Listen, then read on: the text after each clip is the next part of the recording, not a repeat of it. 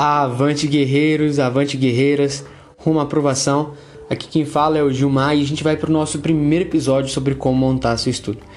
Bom, se você pegou aí o nosso primeiro, o nosso introdução, a gente falou a respeito ah, de entendermos um pouco o nosso edital, do que a gente faria. Então hoje eu vou dar uma retomada para quem não teve lá, mas a gente falou sobre que é importante você pegar o seu edital e ele que vai nortear todo o seu estudo, principalmente na hora de planejar e montar seu cronograma. Ah, o primeiro passo é você reunir todas as matérias que caem no seu edital. A princípio, a gente vai montar o ciclo de estudo, daí a gente vai montando dentro da rotina. Esse áudio a gente vai falar montando o ciclo, beleza? É... Primeira questão que a gente vai fazer para montar o nosso ciclo é juntar o rol de matérias que caem na nossa prova, no nosso concurso. O que, que, é isso? Como você sabe? Você vai ter que olhar lá no edital, lá vai estar tá falando o que, que vai cair na sua prova. Ah, vai cair é, tantas questões de língua portuguesa, tantas questões de matemática, tantas questões de raciocínio lógico, tantas questões de direito administrativo e tudo mais.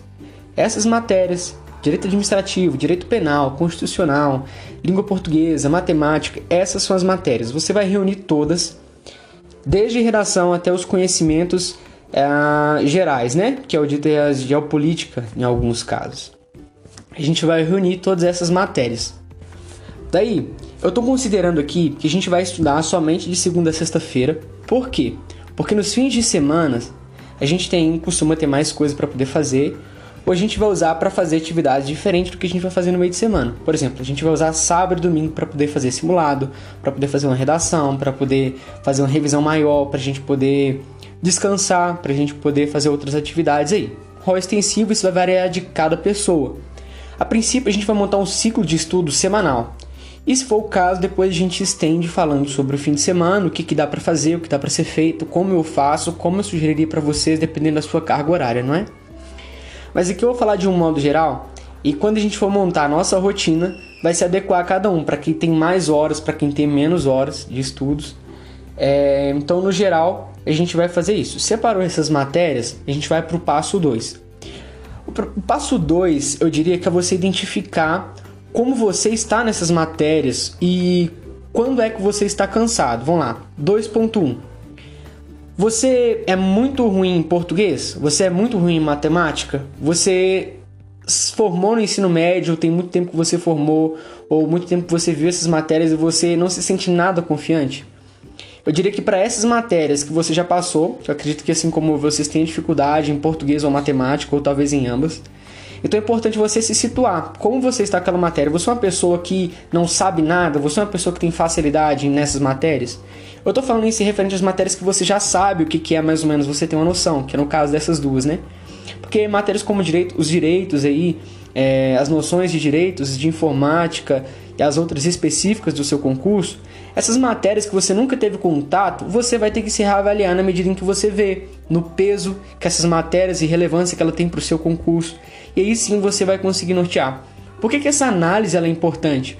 Bom, se você sabe qual é a matéria que você tem que dar mais enfoque, qual é a matéria que você tem mais dificuldade, você tem mais dificuldade de associar, de entender, você vai precisar ver ela mais de uma vez na sua semana. O segundo ponto, que é você analisar aí, né? É, como você está, se você está muito cansado, qual que é o seu maior período de produtividade, isso vai ser assim relevantíssimo para você montar o seu plano de estudo. A ideia aqui é você saber, olha, quando eu estou começando a estudar, eu estou mais tranquilo. Eu estou com a mente mais tranquila, eu consigo aprender mais, consigo render mais, mas à medida que passa esse estudo, eu vou ficando mais, can... vou ficando mais cansado, vou produzindo menos. E o que, que você vai fazer? Você vai ter essa análise. Tem pessoas que eu inverso, tem pessoas que começam ali devagarzinho e quando chega no final do dia está muito mais ativo, está muito mais produtivo. Acho que eu me adequo mais nesse segundo ponto. Isso vai ser importante porque você obrigatoriamente, você não tem que querer, as matérias que você não gosta, as matérias que têm mais peso no seu edital, as matérias que você tem mais dificuldade, você vai colocar no seu maior.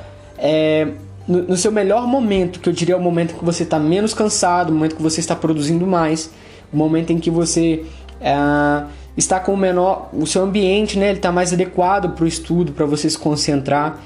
Então, eu acho que esse é essencial, porque depois que você identifica quais são as matérias que você não gosta, quais são aquelas que você tem dificuldade, você vai saber priorizar aquilo que tem que ser priorizado.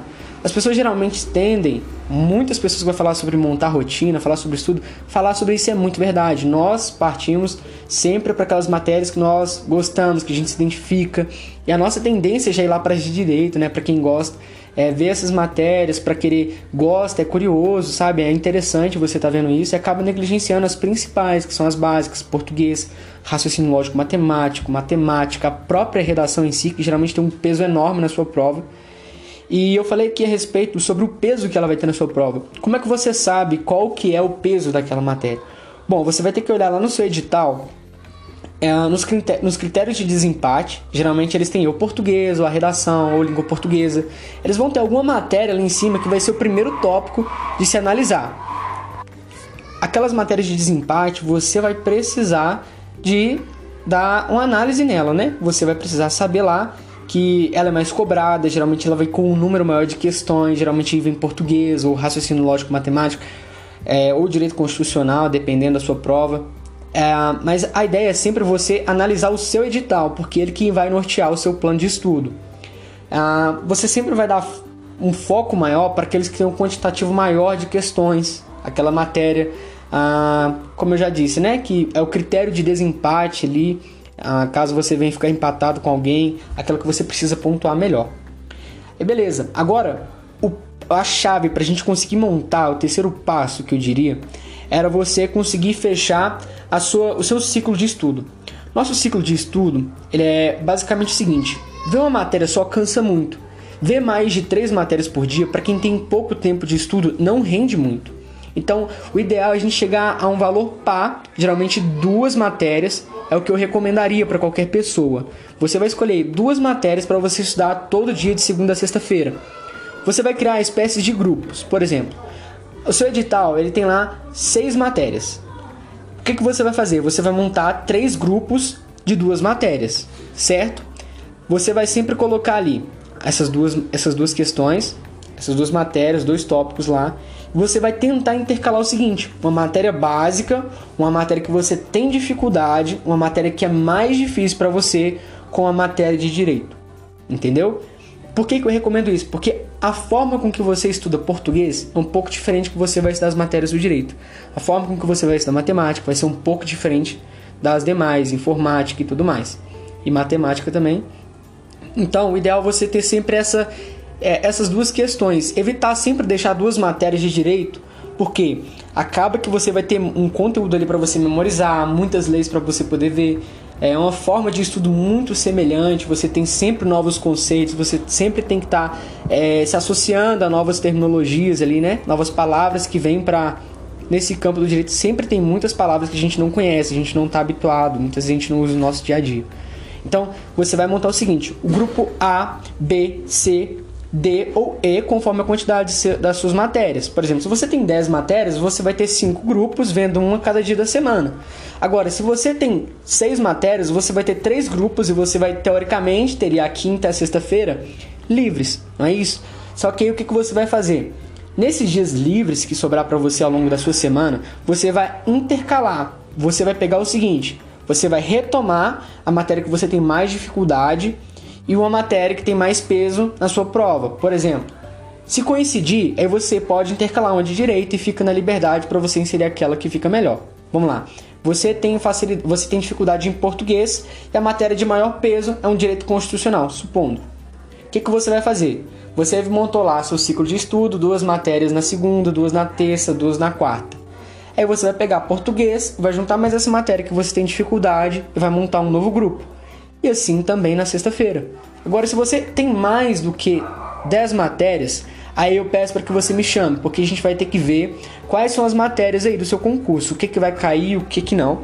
E se você tiver mais que 10 matérias, mas menos que 15, dá para fazer algumas mudanças. Por exemplo, se tem redação na sua prova e você não é bom de redação, você vai precisar de estudar redação, não coloca redação nesse ciclo semanal. Por quê? Você vai jogar para o fim de semana.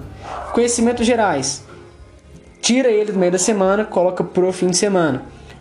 O ideal é que você sempre chegue a um, um número de matérias par.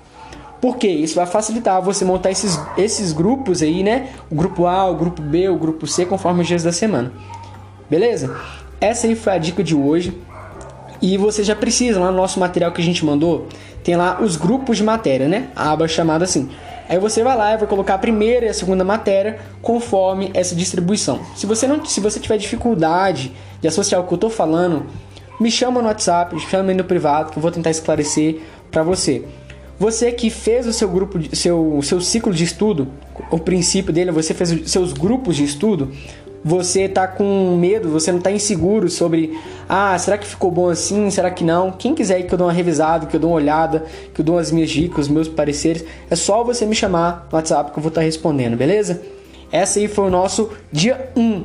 Tem muita informação aqui, vocês precisam se atentar a esses pontos. Se pergunte mesmo, o que, que eu tenho dificuldade, como, onde eu estou mais cansado. É, e essa aí foi a dica de hoje, beleza? Um grande abraço e a gente segue pro próximo áudio aí na, na próxima semana, tudo bem?